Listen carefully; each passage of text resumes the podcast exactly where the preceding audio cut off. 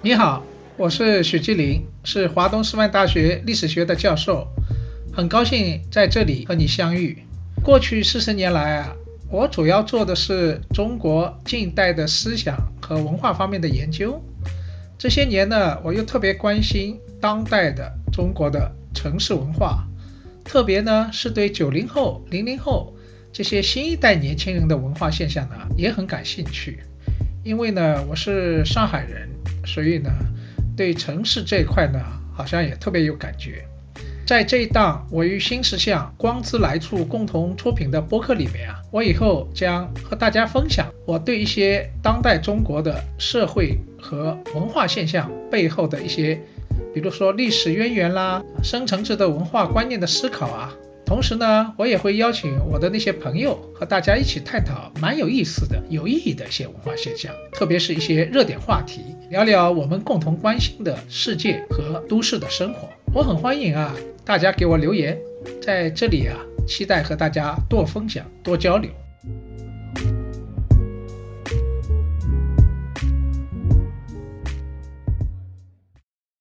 你好。我上期啊给大家讲了讲林语堂，我看到留言里面啊有不少朋友非常有兴趣，希望我多讲讲林语堂。好的，今天呢我继续给大家讲这位非常潇洒的、超脱闲适的这样一个民国的人物。上次呢我讲的是林语堂的他的一个生活哲学和人生的姿态。那么作为知识分子啊。他不仅有诗的一面，也有功的一面。呃，今天呢，我就给你介绍一下啊，林语堂的家国情怀，他作为知识分子的一面。那么讲到这一面啊，恐怕有些人有些误解，以为林语堂不就是一个潇洒风流啊、超脱闲适的道家吗？那么他应该是大隐隐于世，是吧？他难道有他的？家国情怀和天下责任吗？林语堂不就是一个犬儒吗？哎，关于这个问题啊，你接下去继续听听林语堂的故事啊，你就会发现没那么简单。这个林语堂啊，差不多从上个世纪啊，他从那个德国啊莱比锡大学读了博士学位回来以后，二十世纪中期到三十年代中期啊，他后来出国。这十年间啊，他在政治上，他经历了一个很大的变化。这个变化呢，我发现啊，有两次大的转折。第一次呢，是从战士到名士；第二次呢，是从名士到隐士。好，我先给你讲一讲第一次转折，从战士到名士。林语堂，我前面不是说嘛，他圣约翰大学。毕业，后来就得到胡适的资助啊，胡适很欣赏他。他圣约翰毕业以后啊，就在北京呢教英文。然后胡适是很识才的，他发现林语堂不简单，然后他就资助了他一笔钱，说你去哈佛读一个硕士学位吧。然后也不告诉他，好像这笔钱呢是北大赞助他的。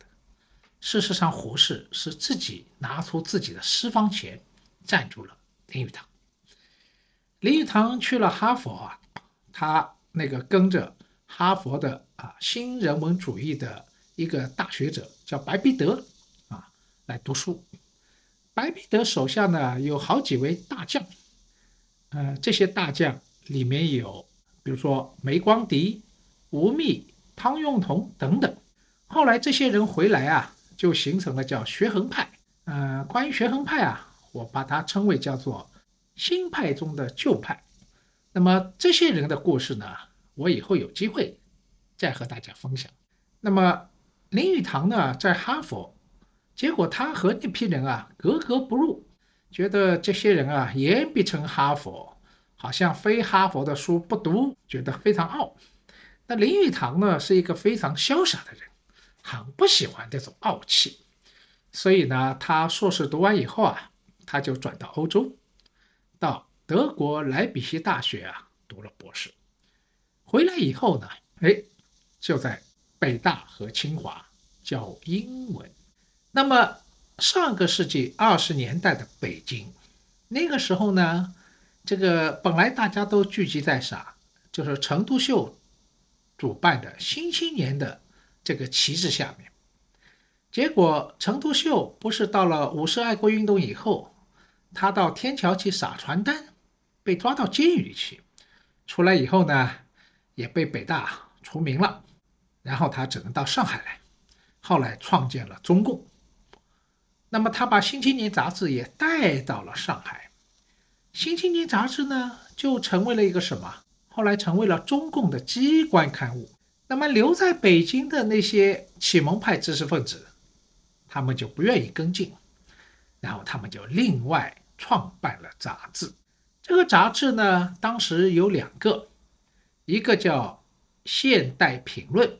这是自由主义的，还有一个呢叫《语诗》，这是比较偏于左翼的。那么《现代评论》这个杂志呢，胡适是精神领袖，而《语诗》呢是鲁迅和周作人这个兄弟两个一起办的。那么为什么叫《语诗》？哎，这也很奇怪。这个当时说我们一起办一个杂志，那么杂志叫什么名字呢？随便拿来一本词典。先翻页，这个手一指，哦，雨；再翻页，手随便一指，诗，那就叫啊雨诗。那你想想，林语堂回到北京会跟谁啊？你想哦，他是海归哎，那应该跟《现代评论》是吧？《现代评论》都是那些海归派拿了洋学回来的。我之前不是给大家讲。鲁迅的故事，讲鲁迅怎么和现代评论论战嘛，是吗？但是你知道吗？林语堂在哈佛和学衡这批人合不拢，回到北京啊，和现代评论这些海归也合不拢。为什么？他觉得他们太一本正经，太绅士味道太浓，太装。所以呢，你想林语堂？我上次跟大家说，他是出生于闽南一个小山村，是吧？牧师家庭的孩子，然后从小调皮捣蛋，在这个自然山间啊溪水旁自由奔走。他不是一个循规蹈矩的大户人家孩子，所以当他到了北京要站队的时候，他未必去站海归派。相反啊，他倒是觉得鲁迅、周作人身上那些名士气，反而觉得有点什么气味相投。所以从这里啊，我们可以看到，一个人站队，你以为主要是站什么？好像是看三观是吧？思想倾向如何？这也不错，但是更多的，实际上是更多的是一种什么精神气质的选择。也就是说。在精神气质上、文化口味上，你和谁合得拢，你就会站在谁的一边。所以林语堂回来没有加入现代评论的阵营，反而投入了语诗派。那我前面不是说嘛，我说这个这些人是有名士派头的。什么叫名士？你还记得吗？在中国古代历史当中，魏晋时代就有批竹林七贤，这就是所谓的名士。名士呢，和谁比较相对呢？和儒家正统的士大夫比较相对。正统的士大夫呢，是一本正经的，就有点绅士的味道。但是名士，他首先他也是正途出身，也是有功名的啊，没有功名也不能算名士。啊，就像今天一样，你得至少也是九八五二幺幺出身，你是正途出身，体制中人。但是呢，你在这个正途里面呢，你又比较另类，反抗主流，落拓不羁啊，这才叫做名士。你看，你看竹林七贤这些人，那个个都是正途啊，那都是好出身的。但是呢。他们又不那么一本正经，而主流啊，那些道学他们是非常颇为不削，他们身上有一种什么道家的风度，所以这就形成了名士聚在山林里面一起在一起喝酒，大块吃肉，大碗喝酒，终日啊谈吐那些闲谈清流，这就是一种名士风度。所以名士身上有什么？亦正亦邪，既有正气，又有某种小小的邪气啊，无伤大雅的邪气，即两气于一身。所以这就是什么？林语堂就觉得，哎，我和雨师这些人合得拢。周作人曾经说过，他说我自己身上啊有两个鬼，一个呢是绅士鬼，还有一个呢是流氓鬼。绅士鬼呢是儒家，流氓鬼呢有点道家。所以这两个东西就合成了一个名士，所以林语堂身上啊也有既有绅士的一面，也有流氓的一面啊。这流氓当然不是真的流氓了，就是那种明式的调皮捣蛋。那么二十年代的中期啊，那是北洋时期。北洋时期有个特点，政治很乱，然后你方唱罢我登场，各路军阀轮流执政。所以呢，他们彼此啊争夺政权，所以呢，对社会意识呀也管不过来，对读书人呢还算客气啊，因为北洋军阀真正读过书的啊比较少，没读过书的反反而对读书人比较客气啊，只要读书人呢不要骂得太痛啊，你们要折腾你们去折腾吧。所以在二十年代中期啊，还算有点小小的言论自由。所以乱世这玩意儿啊，政治上是很不幸的，但是很多文化上的发展啊，哎，通常就在乱世期间。乱世出文人，乱世出经典，道理就在这。真的到了太平盛世啊，啊，统治者有精力了，也有能力了来管文化了，啊，那就麻烦了，啊，所以盛世啊，只能什么修修《四库全书》啊，这个做点这种修补的。啊，这种工作，但是乱世期间，反而文化却会成为一个盛世。所以我不是给大家讲过鲁迅吗？鲁迅不是当年哈和现代评论派论战啊，痛打落水狗，北师大事件、三幺八惨案，鲁迅、周作人还有林语堂，他们就和现代评论啊陈锡元这批人呢打比战，打得不亦乐乎。这个林语堂也是当中的一员骁将啊，非常的勇猛。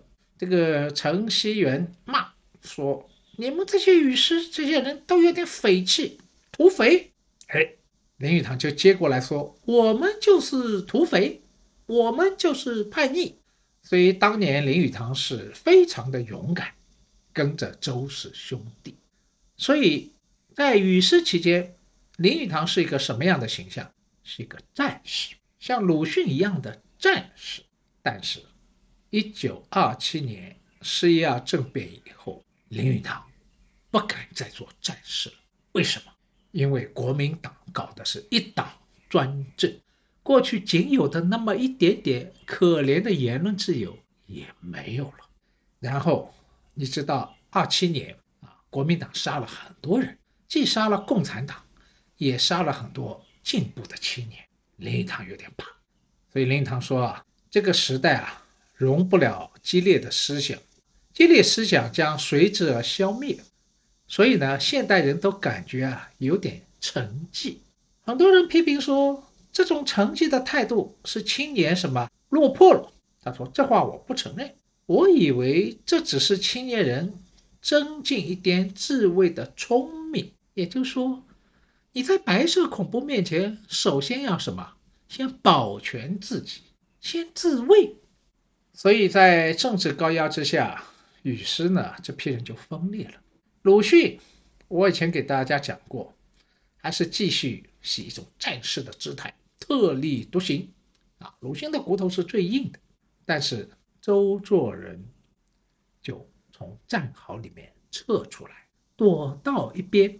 成为了名士，所以这两位大名士啊，一个在北平，周作人在北平嘛，一个在上海，林语堂在上海，就办了两份杂志。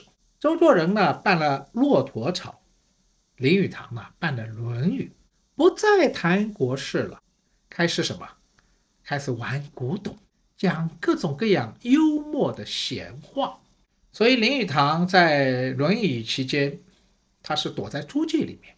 这个时候他还不算隐士，因为他还有名士的超脱和潇洒。但是名士还有另外一点，名士还是愤世嫉俗的。你不要看名士看起来很潇洒、平淡从和，但是内心是愤愤不平的。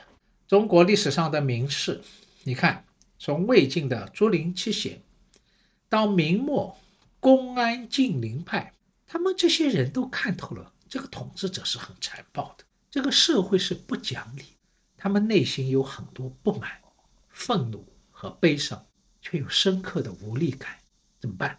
他们只能打起精神，装成风流倜傥，装成很潇洒自如的样子，但是内心的这些不满呢，在安全的半径范围之内。还是要发发牢骚的，看不下去的事儿，还是要讽刺几句的。虽然他们的方式呢，用什么方式啊？用幽默、调侃、正话反说的方式。哎，林语堂就是此中高手。我这里读一段他讲的话啊，你听听他的弦外之音吧。林语堂说：“人类虽有其语言，却比禽兽不自由得多。”萧伯纳过富的时候，他说：“唯一有价值的自由，是受压迫者喊痛的自由。我们所需要的，正是喊痛的自由，并非说话的自由。不过，如何喊痛，与出声不同，是需要有一点技巧的。你听得出他这个弦外之音，话里有话了吗？这就是林语堂啊。”做名士的时候，他内心有很多不平之气，他还要说的。那个他不仅说，不仅呢时而发点小牢骚，无伤大雅的小的牢骚，而且呢，他当时因为和美国回来的那些朋友关系很好，所以呢，他在三十年代初啊，还加入了人权保障同盟。这个组织呢是宋庆龄啊国母创办的，然后有胡适、鲁迅这些社会上的名人啊，呃，国民党的元老，专门营救那些被国民党抓去的进步人士和国际友人。那么，这个蒋介石当然很不满意了，想干掉他。怎么干？国母不能动，是吗？蔡元培，国民党元老也不能动；鲁迅是国际有影响的大作家，也动不得。结果，老蒋就派啊军统头子戴笠、秘书长杨信佛给暗杀了。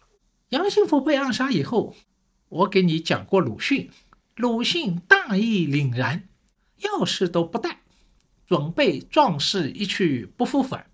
去参加杨信佛的葬礼，但是林语堂不敢去。林语堂吓坏了，他在家里躲了两个礼拜，总是觉得弄堂口啊有一些鬼影重重啊，好像特务在监视他。他彻底吓坏了啊！后来这事啊，鲁迅就很看不起林语堂，说这有什么了不得？我鲁迅还不怕，你林语堂还在我后面呢，你怕什么？但是呢，林语堂真的感到透心的恐惧，这个血啊，差点溅到灰布长衫上。他就想起来，那个魏晋时期的竹林七贤大名士嵇康，嵇康也不过愤世嫉俗，发了几句牢骚而已，拒绝和司马政权合作，后来就被小人诬陷，就被抓起来，被杀了。嵇康临死之前是很潇洒的，他不在乎自己的生命，他只在乎的说，他能够弹一曲名曲叫《广陵散》。当时有很多徒弟啊，恳求老师教，他不肯教。结果这个广陵散要失传了，随着自己的生命。所以嵇康临死之前唯一的恳求说：“请把琴搬过来，我最后弹一曲《广陵散》。”你看，这是嵇康的潇洒。但是林语堂想到今天，他发现今天的民国，这个国民党的残暴，比较起司马政权，有过之而无不及。这个屠刀之下，算了，我就认怂吧。我不再与屠夫纠缠，我远离政治行不行？我回归自己的本性。所以，原来名士还要发点牢骚，是吗？名士对自由啊。你要知道，自由分两种，一种叫外在的自由，还有一种叫内在的自由。外在的自由呢，指的是不受拘束、不受束缚的自由，不受强制的自由。那么现在外在自由没有了，发牢骚都有可能被抓掉脑袋。那么林语堂就决定，我不做名士了，我就做一个隐士吧。隐士和名士区别在哪里？他就要彻底回到另外一种自由，就是内心的自由。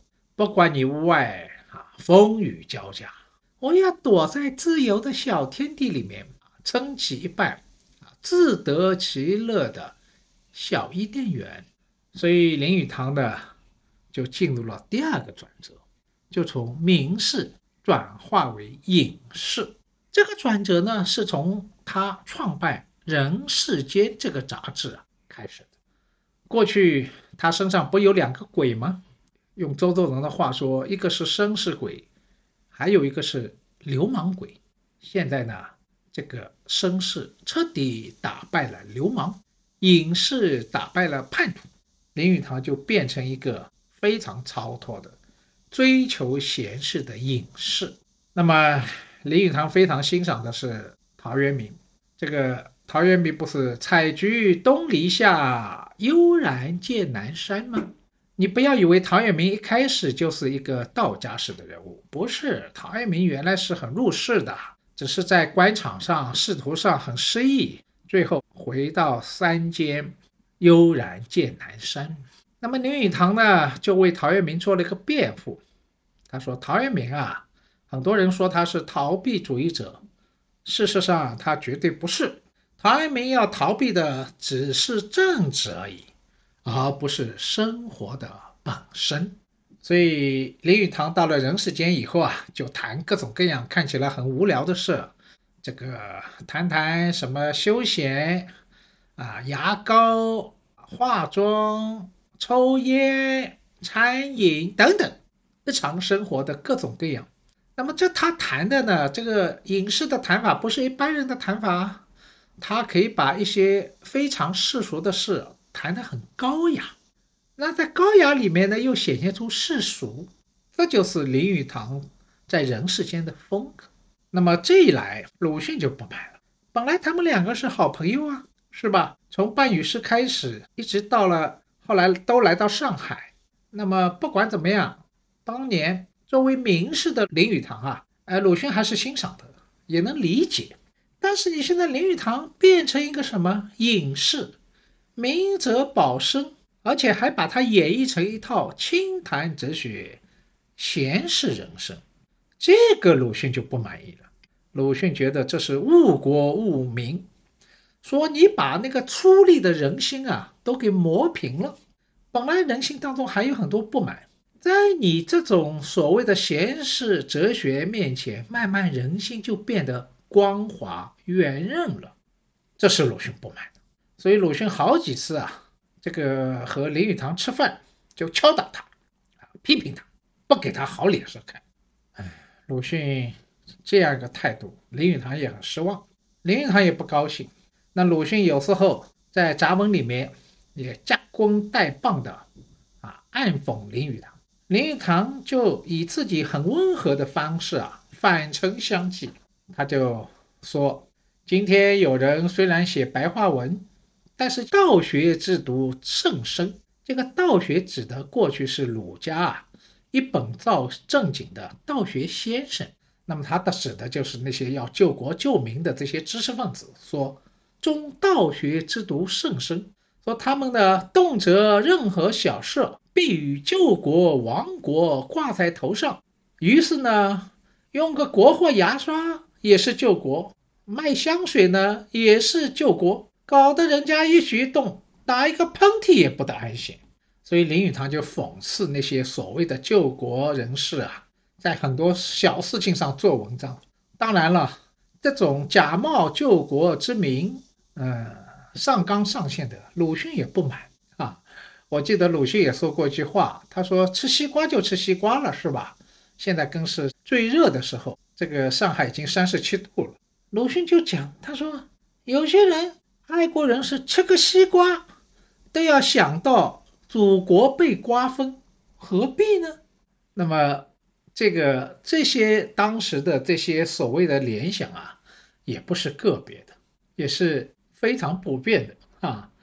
那个我们你都知道，有一个民国的名人叫丰子恺啊，这是李叔同大师的学生啊，著名的画家、散文家。我到现在还记得丰子恺在九一八事变以后啊，写过一篇。杂文，它里面呢，他当时啊，就坐火车啊，从自己的老家，当时他从那个嘉兴到上海，然后呢，就在火车里面啊，就看到那些同胞啊，在那里嗑着瓜子啊聊天。丰子恺啊，就很感叹的说：“哎呀，中国就在咔嚓咔嚓的瓜子声里面啊亡国的。”那么林语堂呢，不是丰子恺。所以他就觉得这是大题小做啊，打一个喷嚏也不得安息。所以林语堂身上有作为隐士有非常潇洒的一面。那么和他一起潇洒的闲适的还有北平的周作人。所以当年三十年代的闲适派，一个是北派，周作人是领袖；还有一个是南派，林语堂是领袖。那这两个人啊，虽然都算闲适派。但是风格有点不一样。周作人呢，有点新古典主义。你看周作人写的散文啊，基本上是古书一大抄。你不要以为抄书很简单，抄书也要抄的有水准。这个周作人啊，边抄边发议论和感慨，通过不同的拼贴啊，这个就像钱钟书一样，里面有好多微言大义所在。所以周作人呢是严肃的。有种书斋里面的夫子气，但是你看林语堂的散文，那些闲适的散文，那就不一样，他是非常热烈的，就像在世俗里面浸润了很长时间的那些什么海上文人，所以两个人所代表的风格不一样。周作人呢，身上是一种京城老派士大夫的醇厚气息，那么林语堂呢？林语堂更接近上海滩城市中产阶级的新潮趣味，这就是三十年代的所谓京派和海派。以后我有机会也可以给大家讲讲京派和海派。林语堂啊讲过一段话很有意思，他说：“中国文化的最高理想人物，是一个对人生有一种建立于。”明慧悟性上的达观，这种达观产生了宽宏的怀抱，能使人带着温和的积贫啊，这种心理度过一生，能够丢开功名利禄，乐天知命的过生活。这种达观呢，也产生了自由意识，放荡不羁的爱好，傲骨和漠然的态度。一个人啊。有了这种自由的意识和淡漠的态度，才能深切热烈地享受快乐的人生。这段话就道出了林语堂的他的自身的作为隐士的人生哲学。所以我给你讲过胡适，讲过鲁迅，现在你发现没有？胡适是一个。